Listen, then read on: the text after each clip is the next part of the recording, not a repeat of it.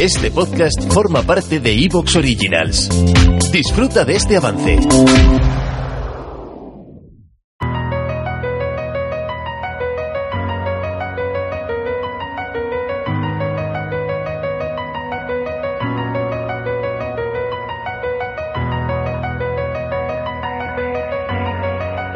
Desde su descubrimiento, las ondas gravitacionales han resultado ser una herramienta magnífica para poder estudiar el universo de una manera que simplemente hasta que se consiguió detectarlas no era posible.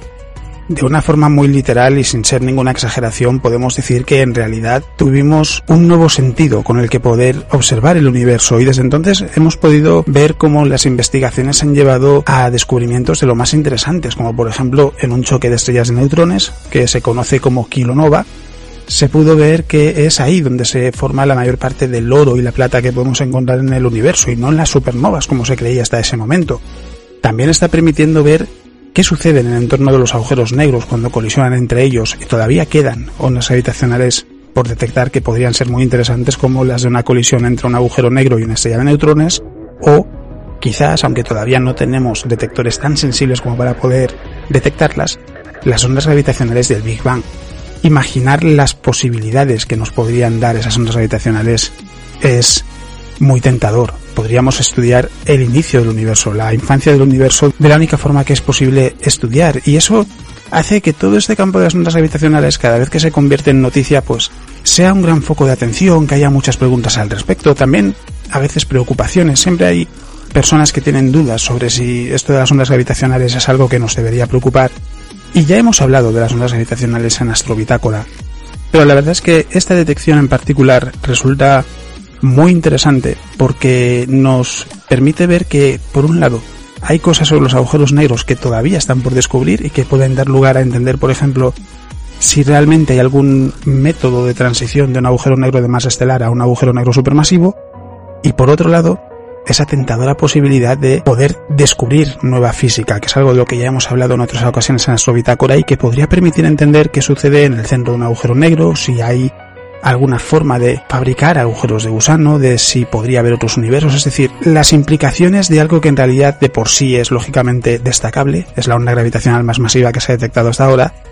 eh, son inmensas. Y por eso en este programa lo que vamos a hacer es hablar de la onda gravitacional más masiva que se ha detectado hasta la fecha, de qué es lo que ha sucedido realmente y qué es lo que lo hace tan interesante, porque lo cierto es que nos deja ver otra perspectiva sobre los agujeros negros y nos deja ver que en realidad Todavía queda mucho por aprender en un campo que es apasionante y que con la llegada de las ondas gravitacionales pues lo es todavía más. Soy Alex Beiro, divulgador científico, y esto es Astro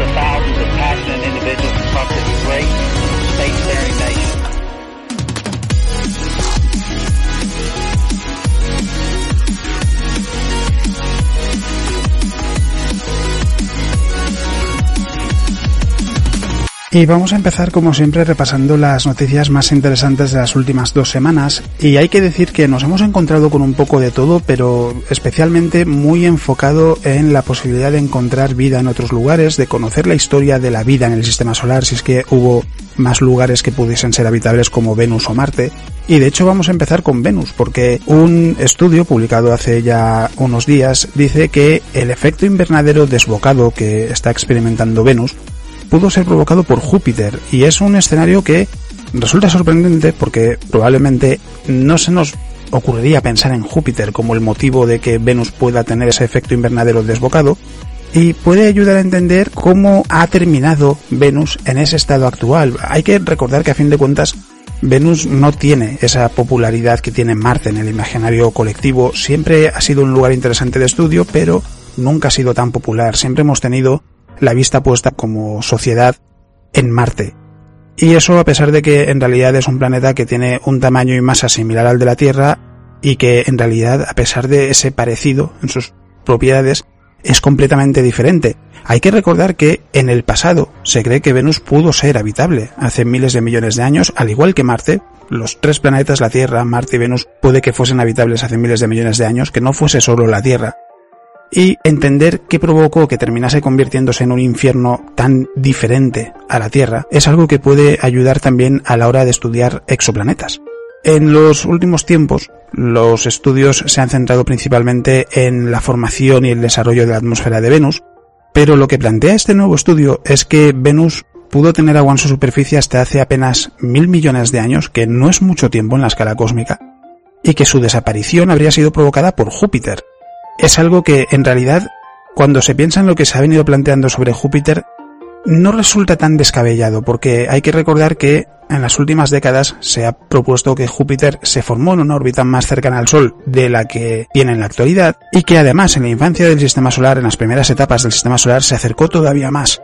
y llegó a adentrarse en las órbitas de los planetas interiores, de los planetas rocosos, Mercurio, Venus, la Tierra y Marte. Y ese movimiento tuvo que afectar al resto del sistema solar, probablemente Júpiter además fue acompañado por Saturno, y los investigadores lo que buscaban era entender qué consecuencias pudo tener específicamente en el caso de Venus. Llevaron a cabo miles de simulaciones de la migración de Júpiter durante esas primeras etapas del sistema solar, y en muchos escenarios lo que vieron era que Venus o algún otro planeta rocoso terminaba expulsado del sistema solar. Así que esos resultados lógicamente los descartaron porque, en el caso del sistema solar, tal y como lo conocemos hoy en día, Venus está ahí. Y hubo muchos otros escenarios en los que la órbita del planeta se veía afectada de una forma muy severa. En algunos de esos modelos, la órbita de, la órbita de Venus llegaba a tener una 44 veces superior a la que tiene hoy en día, y hay que recordar que la excentricidad es una forma de indicar cómo es la órbita de un objeto celeste. Cuanto más cercano sea el valor a cero. ¿Te está gustando lo que escuchas? Este podcast forma parte de Evox Originals y puedes escucharlo completo y gratis desde la aplicación de Evox. Instálala desde tu store y suscríbete a él para no perderte ningún episodio.